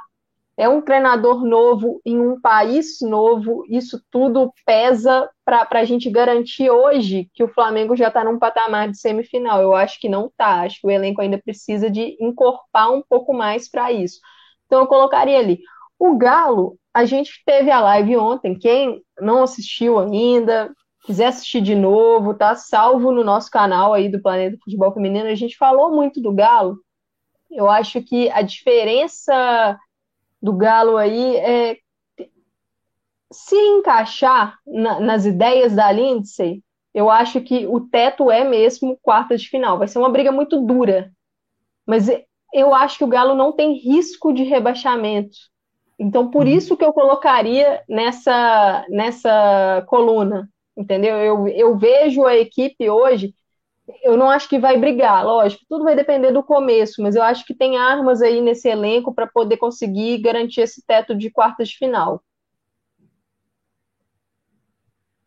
E, Thiago, você concorda com ela em relação a isso? Ou seja, é, só não entendi, é, mantém essa fileira, Amanda? Eu manteria. Eu manteria ah, tá. essas opções todas. Tiago, alguma, alguma coisa a, salientar? Acho que é, sobre o Santos especificamente, a gente ouve sobre alguns nomes que vão chegar aí, provavelmente. É, o site É o Feminino é, divulgou que a, que a lateral esquerda do Boca Juniors, a Stable é, está fechada né, com, com o Santos, então, é, considerando aí é, esse nome, mais alguns nomes que a gente já ouviu aí em bastidores, a gente sabe que o Santos vai ter novamente uma equipe é, tecnicamente muito, muito boa, uh, com ótimas opções de ataque, uh, com poucas opções de defesa e com um meio-campo muito, muito técnico, mas que, que não vai é, corrigir é, pelo menos até onde a gente sabe aí dos nomes que vão chegar, não é um meio-campo que vai conseguir ter aquela peça de, de maior intensidade, de maior ocupação de espaço, como por exemplo a Ferroviária foi ao buscar a Ingrid, o Corinthians foi ao repor a, a saída da Ingrid com a Salazar, Cruzeiro trazer uma, uma Robinha, uma Rafa Andrade, que são jogadores que, que talvez tecnicamente não estejam no patamar de uma Brena, de uma Júlia Daltoé, mas são jogadores com mais intensidade que conseguem, conseguem complementar muito bem uma Brena, né? É, acho que talvez para a Brena hoje falte, falte uma parceira uh, com um pouco mais de intensidade do lado dela ou à frente dela, né? Para conseguir uh, com que ela tenha mais opções de passe mais rápido, mais curtos, que consiga uh, preencher lacunas que ela deixa ali no campo, enfim, que ela é uma jogadora que é muito técnica, mas ela é um pouco pesada em campo, apesar de ter uma, uma batida na bola assim excepcional. Então, acho que para o Santos falta um pouco equilibrar o, o elenco com as necessidades do, do, do, do, que a temporada exige, né? Mas acho que é uma equipe assim muito, muito forte. Eu deixaria é, nesse, nesse campo aí de briga por G8, porque para mim o Santos no G8 é uma certeza. Mas numa semi de brasileiro não é. Entende?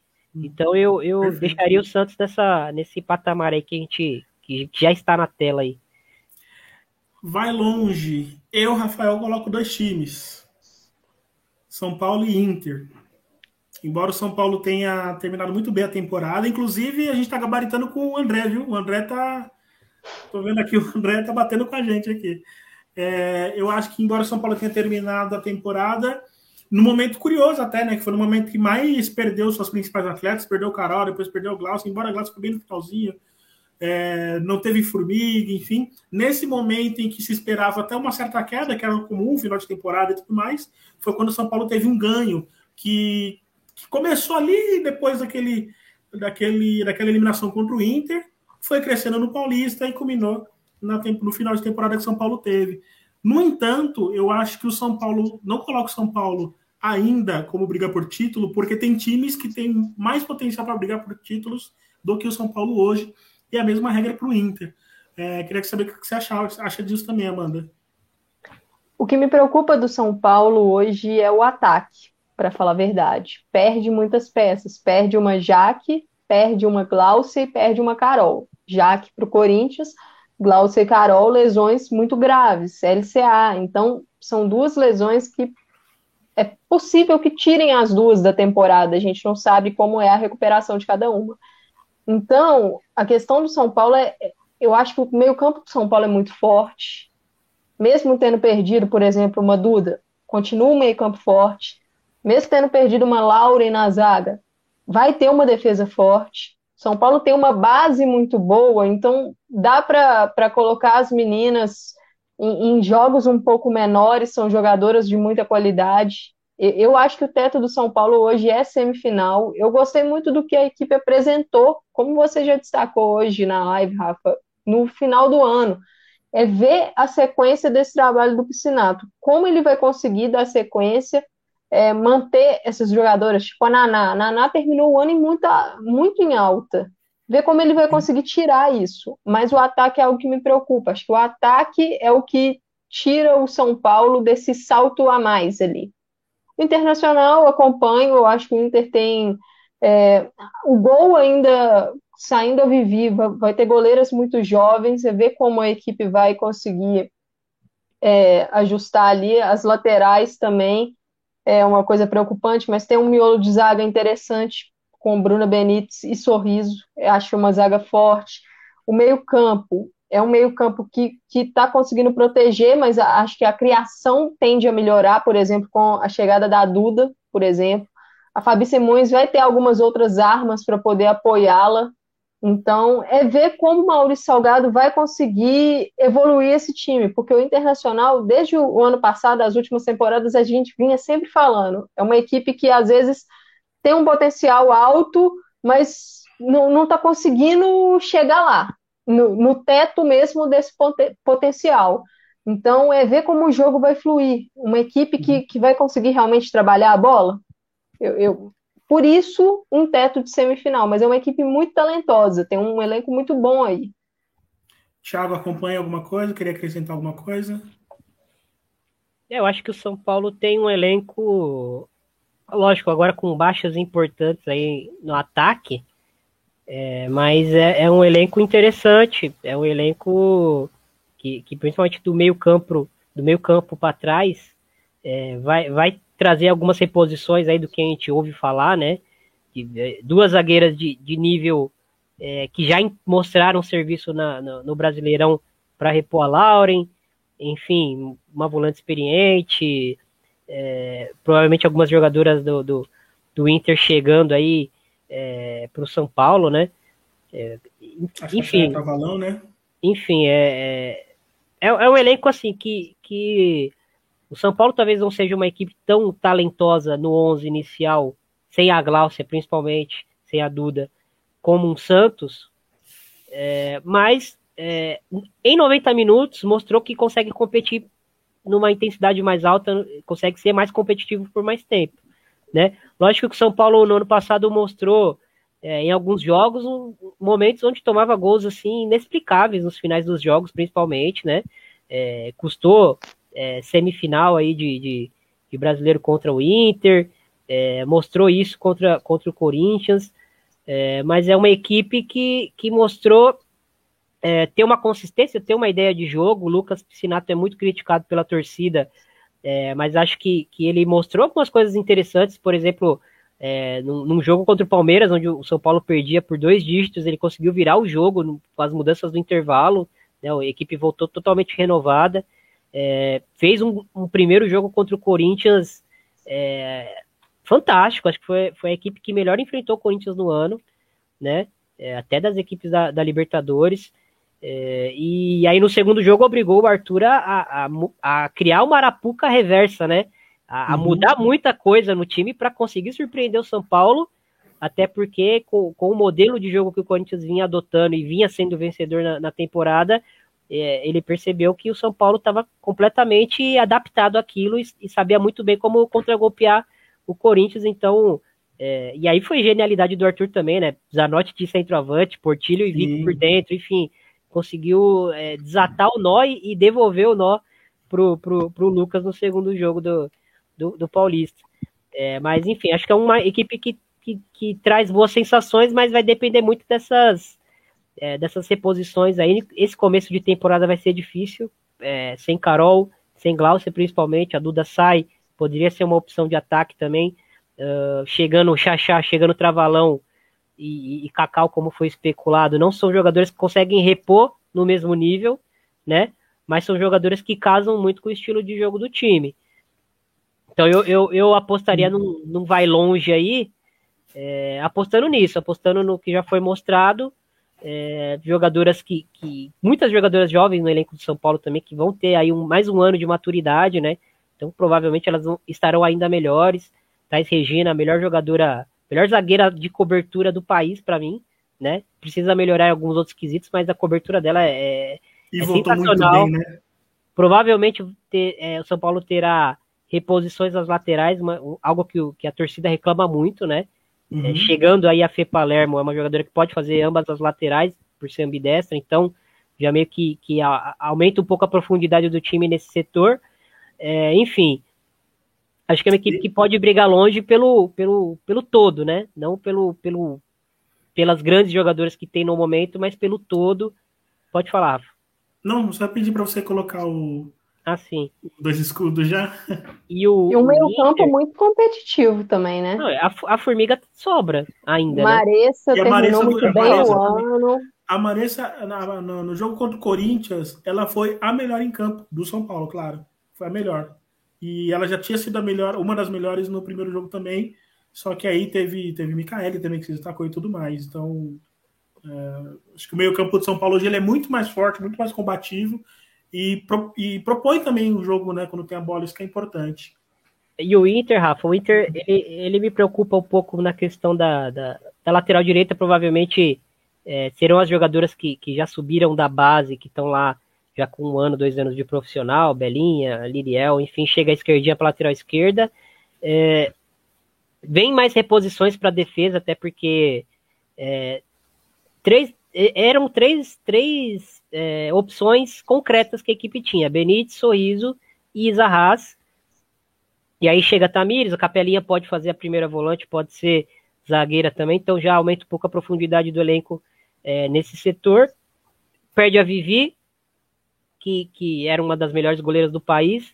Até agora não tem uma reposição anunciada, mas tem boas jogadoras na base, mas são goleiras é, jovens ainda, né? Maiara, Barbieri e Sabrina. A Mayara, a Mayara é uma excelente goleira, cara. Acho que é uma excelente. A Barbieri também. A Barbieri tem um sim, teto sim. absurdo. Sim. É, e aí, no, no, no, no, setor de meio campo e ataque, é, chega a Maiara ex-grêmio, chega a Duda.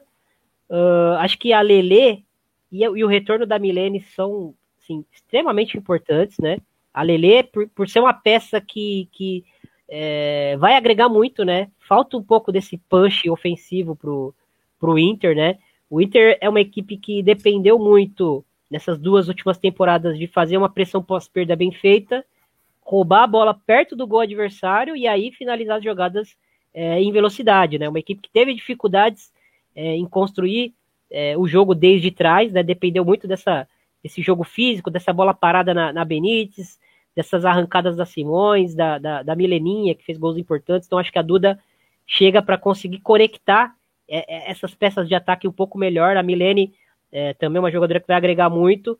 É, e aí você já, já começa a debater quem vai ser o ataque titular desse time, né? Porque é, já, já tem um ganho de opções.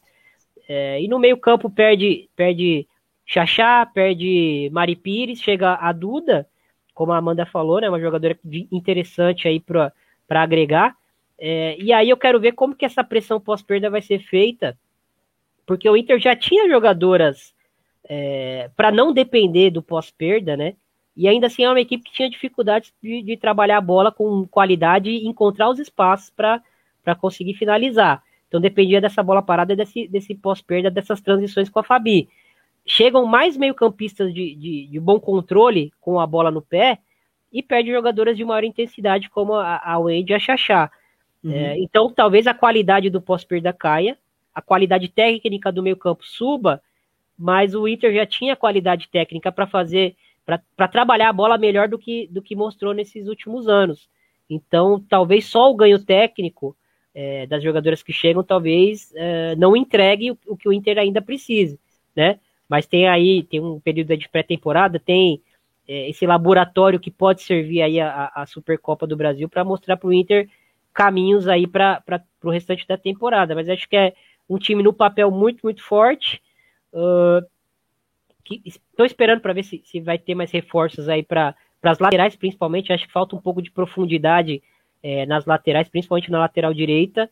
Mas de, um, de uma forma geral, assim, é um elenco bem, bem forte, principalmente do meio para frente, com jogadoras aí bem, bem de grande talento, de, de que já mostraram, já responderam é, dentro do cenário brasileiro. Então, acho que é uma equipe que vem forte. De novo, promete muito. Vamos ver se, se na temporada vai entregar. E aí, para bater com o que o André Fiorelli mandou, quem mais mandou aqui? Deixa eu ver quem chegou aqui nisso. É só o André. O André, quem mais? O Luiz, ele não colocou. Não, o Luiz. O André, então o André que bateu aí. Ferroviária, Corinthians e Palmeiras, pode colocar na primeira fileira lá. É, desses três, eu ainda vou fazer uma. Vou cometer uma audácia aqui. É, no papel, né? No papel por favor. Se forem é, reproduzir o que eu estou falando agora, reproduzam esse contexto, por gentileza, tá? No papel, hoje, eu acho a Ferroviária até melhor do que as duas equipes. É, eu tenho certeza que o Thiago vai discordar, porque né, ele sempre discorda, aqui ele tá brincando. Mas eu vejo a Ferroviária com potencial muito bom com esse time para bater de frente com Corinthians e Palmeiras é, o, o, Palmeiras é meio que um voto de confiança, porque se você for pensar bem, o corpo do time é relativamente o mesmo do ano passado, né? Com algumas peças a mais aí, bem interessantes, podendo chegar a Andressinha também, quem sabe pode ser uma boa Palmeiras. É, então é mais meio que um voto de confiança, assim. Acho que o Palmeiras tem potencial para brigar por título no Brasileiro e na Libertadores, inclusive, né? Então, na minha opinião, esses três aí estão, na minha opinião, esses três estão. É, alguém acha que esses três não estão nessa fileira? Não, Amanda, os três estão lá. Os, os três estão lá. Eu, se tivesse aí uma coluninha acima, ainda colocaria o Corinthians, por toda a uhum. base, por todo o trabalho, né? Porque tanto Ferroviária quanto Palmeiras são trabalhos no início, Palmeiras mais, mas o trabalho da, da Roberta vai, vai ter agora realmente temporada planejada, tal. Então, e o trabalho do Arthur é um trabalho bem mais antigo, mas eu acho que, que tanto Palmeiras quanto Ferroviária podem sim surpreender nessa busca pelo título. O elenco do Palmeiras é um elenco que me preocupa. Reforçou bastante o seu ataque, porque uma coisa que pegou muito o Palmeiras no mata-mata foi o ataque. Não, não conseguiu repor a Bia Zanerato nem com o estilo nem com quantidade ali, faltaram peças para o ataque mesmo, mas o que me preocupa muito no Palmeiras é a profundidade defensiva. O time não tem profundidade de lateral, até porque as laterais não são laterais de origem, tirando a Bruna Caldeirão, não, não temos ali. Nós temos uma Camilinha que faz as duas, mas ela não é lateral de origem. Nós temos uma Catrine que está jogando agora de lateral, mas é uma jogadora extremamente ofensiva. Então, acho que isso vai, vamos precisar de ver como vai funcionar isso com o Hoffman. A Thaís Ferreira vai ser uma peça muito importante para mim aí, para a gente ver o que vai acontecer com esse Palmeiras. Se a Thaís vai jogar na zaga ou se a Thaís vai jogar de volante. Porque não tem muita profundidade de zagueira também. Chegou a Dai, a Agostina é titular, então a questão é, Thaís vai jogar de dupla com a Agostina, Thaís vai jogar de volante, Dai ali, mas e a reserva? Se acontecer alguma coisa? E se a chegar?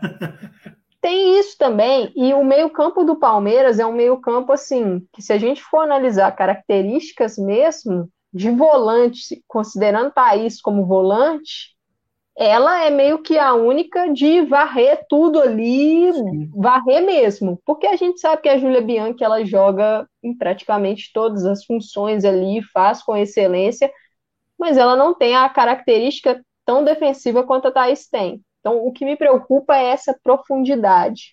O que, que o Palmeiras vai fazer ao longo da temporada para encaixar isso? E a Ferroviária, acho que quem quiser acompanhar a live que a gente fez de mercado da ferroviária está bem completa para a gente entender onde a ferroviária pode chegar nessa temporada, né? foram reforços pontuais para lacunas que tinham no elenco, de função mesmo. Acho que deu um up considerável ali. A Roberta vai ter opções para montar, dá para montar várias. Tem jogadora de nível, chega Fanigalto, chega Ingrid, chega Guarecuco, chega uma Camila para a zaga, então acho que é um, é um time que sempre foi forte uhum. e conseguiu se fortalecer ainda mais para essa temporada, para quem sabe aí beliscar esse título. Na temporada passada, antes do Brasileirão da temporada passada, ainda já a Ferroviária campeã, ela não estaria nessa lista não, né, Thiago? Não estaria nessa fileira. Estaria na fileira de baixo, talvez, né? Olha, e eu vou, eu vou ir contra o chat aqui e, e vou rever meu pensamento sobre a Ferroviária, porque assim, olhando estrutura, uh, a treinadora que a gente conhece, as, as, o mercado que foi feito, acho que o mercado da Ferroviária foi, se não foi o melhor, até, acho que até agora foi o melhor, mas foi um dos melhores, com certeza, desse, desse brasileiro aí, porque ainda tem equipes que vão anunciar jogadoras aí. Acho que o mercado da Ferroviária, não só nos nomes que chegaram, mas por preencher lacunas que eram necessárias, né? A equipe faltavam pontas agressivas no time, faltava uma meio-campista mais dinâmica, mais intensa. É, consegue trazer uma, uma Fanny Galto, que é uma jogadora que agrega não só qualidade técnica, mas é, experiência, rodagem é, dentro do, do, do cenário sul-americano, enfim. Guaricuco, que é uma centroavante que, que para o futebol sul-americano você não encontra em qualquer lugar, fácil, né? E muito participativa, muito empenhada também em, em pressionar, em defender. Tecnicamente não é um, um, primor, mas é uma jogadora que, que entrega coisas que poucas jogadoras entregam é, em termos de características, né? É, mas se você olha o elenco, faz um, aquele cara a cara famoso, né? Corinthians, Palmeiras e Ferroviária, acho que Corinthians e Palmeiras têm elencos tecnicamente melhores, né? Talvez o Palmeiras tenha mais lacunas, Exato. talvez o, o, Corinthians tenha que, que teve o anúncio da Paulinha, né, hoje, é, mas acho que as lacunas que, que o Corinthians tem para preencher são bem menores agora. Acho que a lateral direita é uma preocupação séria, né? Até o anúncio dela. Uhum. Mas acho que a Ferroviária, em nível de jogadoras, acho que, que tá é, acho que tem um elenco até menos técnico do que o Inter, por exemplo. Mas eu acredito que, que no todo o resto, né, o, a Ferroviária consegue equiparar e até talvez ter um pouco de vantagem aí no decorrer da temporada. Não acho que, que a Ferroviária vai enfrentar o São Paulo e vai vencer fácil, vai enfrentar o Inter, vai vencer fácil. Eu acho que o debate aqui não é esse. Eu colocaria a, a Ferroviária na, na prateleira do vai longe, mas se tivesse uma prateleira intermediária aí entre vai longe e luta pelo título, encaixaria a Ferroviária meio que sozinha ali, né? Acho que, que, que transmite boas coisas, mas acho que não é um, um, um elenco que está no patamar de Palmeiras e, e Corinthians. Pô, pega a Gabi Zanotti, Bia Zanerato, é, enfim, Érica, né, que, que vai voltar de lesão aí, mas é, em algum momento da temporada ela deve voltar. É, enfim, o, Adriana, Ari Borges, são jogadoras de, de, de, um nível altíssimo, né? Então acho que, que quando a gente faz um, um cara a cara direto, 11 titular, 11 reserva, acho que a Ferroviária não consegue competir nesse sentido. Pode uhum. competir de outras maneiras, acho que é o elenco mais equilibrado do país hoje. Acho que um ponto interessante sobre a Ferroviária é que houveram muitas mudanças no setor de ataque, né? Saiu Raquel, saiu Sochor, uh, jogadores que, que eram influentes ali no time, né? E aí tem muita gente nova. Tem a Vitória Liz, tem a Mariana Andrade, que vem do Nacional como uma aposta, tem a Guaricuco, tem a, a Fanigal, tem o Demila, retorna a Aline Gomes para a equipe principal. Uh, então, talvez esse entrosamento do, dessas peças de ataque na ferroviária talvez não, não encaixe de uma hora para outra, né? Talvez uhum. não seja um, um, time que vai se achar tão rápido ali na, no ataque, apesar uhum. de ter mantido a base e apesar de ter trazido, acho que a, a grande peça que faltava, que era a, a Ingrid para esse meio campo, não é, desmerecer as outras contratações da Ferroviária, que foram muito, muito boas. A Camila, é, para o setor de defesa, excelente contratação. Talvez faltou uma reposição mais confiável para a Barrinha na lateral esquerda, mas vamos apostar na Jamile né, uhum. que retorna do Bahia. É, enfim, acho que, que a Ferroviária fez um, um, um, ótimo mercado nesse sentido do, do, do bom e acessível, né? Pro, pro patamar Sim. financeiro da equipe. Acho que conseguiu fazer um, um baita de um mercado, mas comparando os elencos, eu, eu não vejo a Ferroviária no mesmo patamar de Palmeiras e Corinthians. Eu acho que é um recorte importante que você falou, porque realmente, individualmente falando, se você pegar peças individuais de ambos os times, tanto Palmeiras quanto Corinthians, tem muito mais a oferecer. É, e eu concordo, mas ainda assim, eu, eu aí a Amanda decide, eu fugiu, fugiu da eu deixo a Ferroviária na fileira de cima, porque realmente eu acho que foi um mercado muito bom. Tem esse fator que é, é fundamental que você falou também, que às vezes não encaixa, né? Pode ser que não encaixe. E aí tudo que a gente está falando aqui vai para lá abaixo. É, mas eu acho que tem um potencial de crescimento muito grande. Né? A impressão que eu tenho é que o Corinthians, por exemplo, já atingiu seu patamar, né? E vai manter ele por muito tempo, não tenha dúvida disso. Mas eu acho que a Ferroviária ela tem um, um teto ainda para alcançar. Então eu, eu permaneço com a Ferroviária na, na primeira fileira. Amanda, você tem o voto de Minerva sobre a Ferroviária. Eu, eu mantenho ela ali também. Eu, eu acho que essa questão que o Thiago tocou do equilíbrio do elenco, eu acho que isso vai fazer muita diferença. E assim, uma, uma coisa que eu venho frisando nas lives de mercado, e que eu acho que é interessante frisar aqui também, Copa América, gente. Nós temos Copa América esse ano. Tem time aí que tem muita jogadora que estará lá, não só brasileiras, mas estrangeiras. E quando eu cito a minha preocupação com a profundidade, falta de profundidade do sistema defensivo do Palmeiras, Copa América entra aí. O Palmeiras tem Agostina, o Palmeiras Sim. tem Catrine, o Palmeiras tem Júlia Bianchi e Ari Borges, que são praticamente certezas de que estão aí nesse contexto de seleção.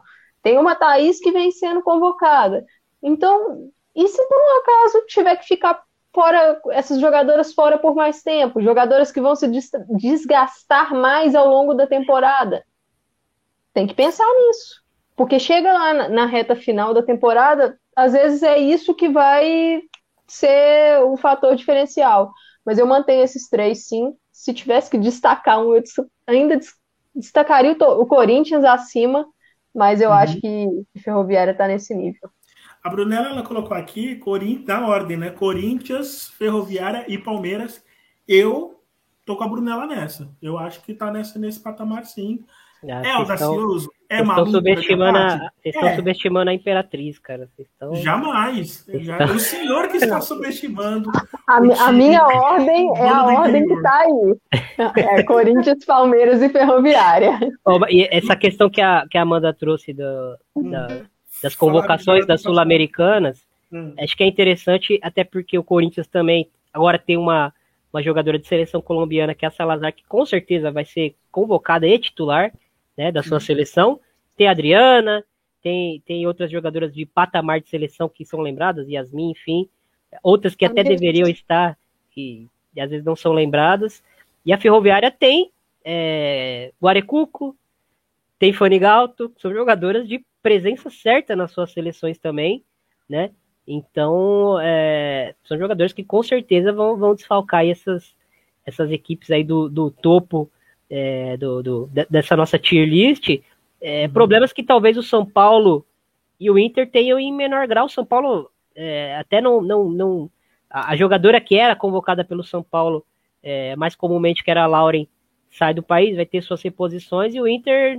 E a Duda, né? Momento, a Duda também não tá mais de São Paulo. É, e a Duda e o, e o Inter tem um elenco muito bom, mas não de jogadoras que, que vêm sendo lembradas é para a seleção principal, né? Então, talvez aí uma vantagem aí nesse, nesse bolo de coisas que a gente falou aí, mas enfim, isso aí a temporada vai dizer. Dois só, pontos. só mais um detalhe sobre uhum. isso. Outra competição, Mundial Sub-20. Aí a gente entra também em outras equipes, por exemplo, o Grêmio. O Grêmio tem uma Lorena na seleção principal, então é foco de Copa América, mas o Grêmio tem Patrícia, o Grêmio tem Rafa Leves, o Grêmio tem Luane, todos nomes de Mundial Sub-20. Então, é, é, uma temporada diferente. É uma temporada que, que isso tudo vai vai estar tá ali no tempero do cenário, né? E você falou de São Paulo, entre esses, essas equipes né, que estão no topo aí, em tese, cabe salientar, São Paulo tem a vantagem de não disputar a Supercopa, Ou seja, ao invés de poder, além de poder se preparar melhor, já vai ter um, um parâmetro de alguns times já, ainda que não é, definitivo, e a questão de convocação também, né? A questão de convocação desses times aí, o São Paulo pode ser o que menos tenha. São Paulo e o Inter, né? Tem menos atletas na seleção. É, indo para a reta final, Brunella, tamo junto, saiu do muro, hein, Brunella? Tamo junto. Nós contra o Brasil, nós contra o povo. É, é, o André, bem lembrado, Amanda, né? Amanda citando sobre a questão do calendário da seleção. O Jackson, que já tinha falado uma coisa bem legal lá sobre o Smack, lembrando que o Smack ia sofrer com viagens, né? É, destacando aqui também. O Ranieri colocou na seguinte, na seguinte ordem, hein? Ranieri, Corinthians campeão, Palmeiras vice, Ferroviária é... ataque ao título. Ah, tá. Sim, tipo sim, ali. Com, com chance de chegar, mas exato, atrás exato. do Corinthians. Exato. É... Bora, a gente aguenta. É isso mesmo, Brunella. É nós contra o povo. O povo contra a gente. é... Quem mais aqui? O Jackson Oliveira já falei. A Aline Calandrina ela tinha comentado. Acho que vai ser um ano muito difícil para o Havaí. Eu acho que fica é, na última linha. E ela colocou aqui, né? A gente debateu também sobre o Havaí. E aí o pessoal comentando, o, o Ranieri, Luiz Ferreira, a Brunella, a Camila Villarreal, Letícia Santiago estava aqui com a gente dando boa noite, a Regina também, enfim, muito obrigado a todo mundo que esteve com a gente. É, eu já vou dar me despedir dos meus amigos já, Thiago. Semana que vem, semana que vem o senhor vai estar de vou, vou lhe dar folga, tá bom? É, semana que vem o senhor está de folga, no entanto, na outra semana o senhor volta, dê seu destaque final. Tô, folga, tô de folga na terça, né? Porque talvez eu apareça com a live de mercado do nada. Exato, aí. exato. eu justamente pensando nisso mesmo. E também para colocar a Thaís para jogo, né? Thaís chinelinho. Thaís, Thaís é craque. O único defeito dela é que ela fala do, do Real Madrid feminino como se já fosse galáctico. Eu fico maluco. Calma, calma, espera 2023. Quer Esse dia ela tava mundo. falando, ela tava falando, não, perde logo essa Supercopa lá e vamos pra Champions League, que é o que importa. Eu falei, meu Deus, que confiança é essa? um beijo pra Thaís. É, Tiago, ia falar mais alguma coisa? Valeu, né? Valeu. Então, ok. É, Luiz Fernando, salve família, prestigiando o melhor canal de futebol. Oh, meu Deus do céu, eu não vou dormir hoje prestigiando o melhor canal de futebol feminino do Brasil. Muito obrigado, querido. Muito obrigado. Ah, deixa eu só fazer uma coisa aqui rapidinho, já que eu estava esquecendo. Colocar de volta aqui. Coloca na transmissão de novo o, o tier list para o pessoal tirar o print, né? Não, pô, quem tirou, tirou. Quem não tirou. Não, tira o print aí, ó. Você que está assistindo aí, tá na hora de tirar o print. Sorriam, meninos. Ó, tira agora, gente, ó. esse é o print, esse é o nosso tier list do Brasileirão Feminino A1. Tá? Então você vai tirar o print e vai cobrar a gente depois. Vai falar, ah, vocês dão palpite furado. Aí os torcedores flamenguistas ficam nervosos, os santistas ficam nervosos, os corintianos foi, foi, falam. Foi os corintianos falam aqui, que né? deveria estar acima do Palmeiras. Ih, vai ser uma loucura isso. O São Paulo está. Como assim? O São Paulo tem que estar no topo. O gremista Falou que ia cair. Ah, não, isso daí, olha, agora aguenta, viu? O, Cruzeirense, então, imagina o Cruzeirense, rapaz. Mas enfim, tire aí o print e comentem, façam a lista de vocês também, se quiser. É, compartilhem esse print aí marcando a gente. Enfim, muito obrigado para todo mundo. O Thiago já deu o seu tchau. Amanda, semana que vem eu estarei com você e com a Thaís. E a Thaís ó, aguenta, viu? Até, a, até o jogo da Champions League tem que aguentar agora. Não, bom demais. Thaís, que se dirigisse ali o mercado do Real Madrid, ia ser a maior potência do mundo, porque monta Não, mas eu confio? Eu confio. Realmente confiava nisso. Só falta o dinheiro. Só isso. É um detalhe, um, um mero detalhe. detalhe. Mas brigadão aí pra galera que ficou até o final. É, lembrando que essa semana tem episódio novo do Conexão FAWSL, fica de olho aí nas, nas redes do PFF. E brigadão pelos comentários no chat, a galera interagiu muito aí. Até mais, boa noite para todo mundo. Luiz Fernando Filho, muito obrigado. Ranieri falou: a minha ordem ficou nos modos de futebol manager. Ele comenta aqui, Thiago, trabalha e trabalha. Rapaz, homem não, não para. Impressionante. A Brunella. Gratidão, gratidão, gratidão. Igual o Farid. a Brunella, é, Real Madrid sonho, time galáctico, realidade, oitavo no espanhol, abaixo do Alavés. Nossa, Thaís, isso aqui, meu Deus. Semana que vem. Semana que vem ó, teremos retaliações, hein? A Brunella, a Brunella fala aí, mas quem sofre aqui na redação é a gente, tá, Brunella? Você joga aqui pro nosso colo. E finalizando, o André, aqui é trabalho, meu filho. E lembrando, né, hoje, aniversário de São Paulo, esta cidade caótica que eu odeio amar, ou amo odiar, seja como queiram. Parabéns, São Paulo. Parabéns ao São Paulo, ao né, o São Paulo do Morumbi, 92 anos. E, e que torcedores do São Paulo, né, a torcida do São Paulo, saiba quem são seus verdadeiros inimigos. Né? Que fique essa a mensagem também. Eu vou ficando por aqui. Vou deixar para você tirar o print à vontade. Fechado? Semana que vem a gente volta. Lembrando tem conexão essa semana, tem podcast PFF na semana que vem. E na semana que vem a gente volta a falar de um pouquinho de mercado da bola e das, dos preparativos para a Supercopa do Brasil ou também outros assuntos mais, tá bom? Um beijo para todo mundo, boa noite, ótima semana. Até a próxima. Vacinem. Vacina imaginária também mata. Vocês viram aí, né? Que eu consigo vacinar, né? Recado tá dado. Beijos. Tchau. Valeu.